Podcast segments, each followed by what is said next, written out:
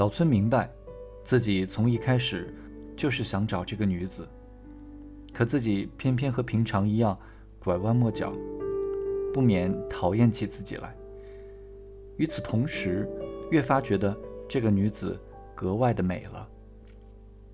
从刚才他站在杉树背后喊她之后，他感到这个女子的倩影是多么袅娜多姿啊！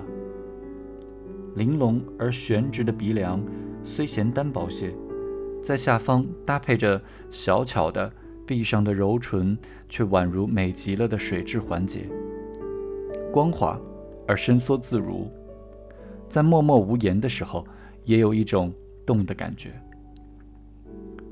如果嘴唇起了皱纹，或者色泽不好，就会显得不洁净。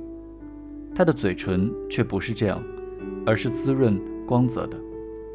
两只眼睛，眼梢不翘起，也不垂下，简直像有意瞄直了似的。虽有些逗人发笑，却恰到好处地镶嵌在两道微微下弯的短而密的眉毛下。颧骨稍耸的圆脸。轮廓一般，但肤色恰似在白陶瓷上抹了一层淡淡的胭脂。脖颈底下的肌肉尚未丰满。她虽算不上是个美人，但她比谁都要显得洁净。在一个陪过酒的女子来说，她的胸脯算是有点挺起来的了。瞧，不知什么时候飞来这么些瑞子。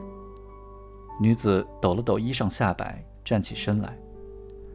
就这样在寂静中待下去，两人的表情会变得更加不自在，以致扫兴的。当天夜里十点光景，女子从走廊上大声呼喊着岛村的名字，吧嗒一声栽进他的房间里。他猛然趴到桌面上，醉醺醺的用手乱抓上面的东西。然后咕嘟咕嘟地喝起水来。据他说，金东在滑雪场上结识了一帮子男人，他们傍晚翻山越岭来到这里，彼此相遇。他们邀他上了客栈，还叫来艺妓，狂欢一场，被他们灌醉了。他摇头晃脑，不着边际的独白了一通。这样不好，我还是走吧。他们还以为我怎么样了。正在找我呢，回头我再来。他说着，踉踉跄跄的走了。约莫过了一个钟头，长廊上又响起了凌乱的脚步声，像是一路上跌跌撞撞走过来的。岛村先生，岛村先生，女子尖声喊道：“啊，不见了，岛村先生！”这纯粹是女子纯洁的心灵在呼唤自己男人的声音。岛村出乎意外，可是他的尖声无疑已响彻整个客栈。岛村有点迷惑，刚想站起身来，女子就用指头戳进纸拉门，抓住格林，顺势倒在岛村的怀里了。啊，你在呀！女子缠着他坐下，偎依着他。没醉吗？嗯，谁醉了？难受，我只觉得难受，脑子清醒着呢。啊，想喝水，坏在掺威士忌喝，那玩意儿上脑，头痛的厉害。那帮子人买的是廉价酒，我不知道。他如此这般的说了一通，然后不停地用掌心抚揉着脸。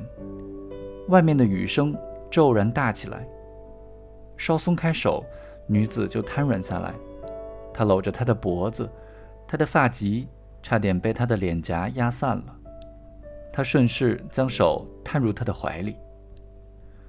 女子没有答应他的要求，两臂交叉压在他所要求的东西上，像上了门栓似的。也许因为酩酊大醉，他已经使不上劲儿了。这是什么玩意儿？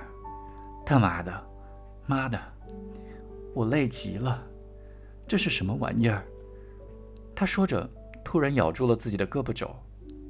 他大吃一惊，连忙拨开他的胳膊肘，只见上面留下了深深的牙痕。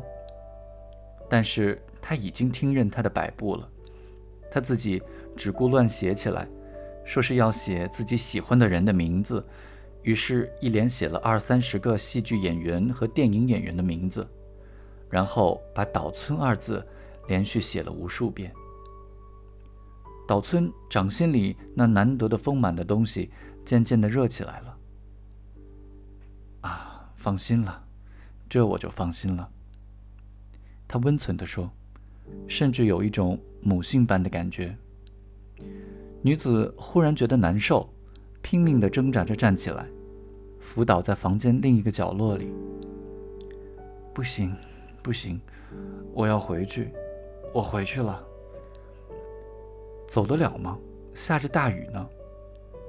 光脚回去，爬着也要回去。危险啊！你要回去，我来送你。客栈在小山岗上，有一段陡坡。松松腰带，稍躺一会儿，醒醒酒好吗？那样不好，这样就行了。我习惯了。他说着，端端正正地坐起来。挺着胸脯，只觉得憋得慌。推开扇窗，想吐又吐不出来。他本想扭动身子翻滚几下，可是咬紧牙关，强忍住了。这样持续了好一阵子，有时又振作起精神，连连嚷着要回去。不知不觉间，已过深夜两点。你睡吧，喂，叫你睡吗？那你怎么办？我就这样，等醒醒酒就走，得趁天亮以前赶回去。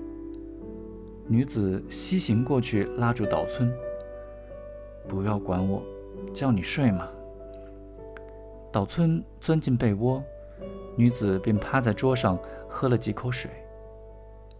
起来，喏，叫你起来嘛。你到底要我做什么？啊，还是躺下吧。你这是什么话？岛村爬了起来，一把将女子拖了过去。于是，左右闪躲着脸的女子，倏地伸出了嘴唇。这之后，他又梦呓般的倾诉着苦衷。不行，不行啊！你不是说只交个朋友吗？这句话他不知道重复了多少遍。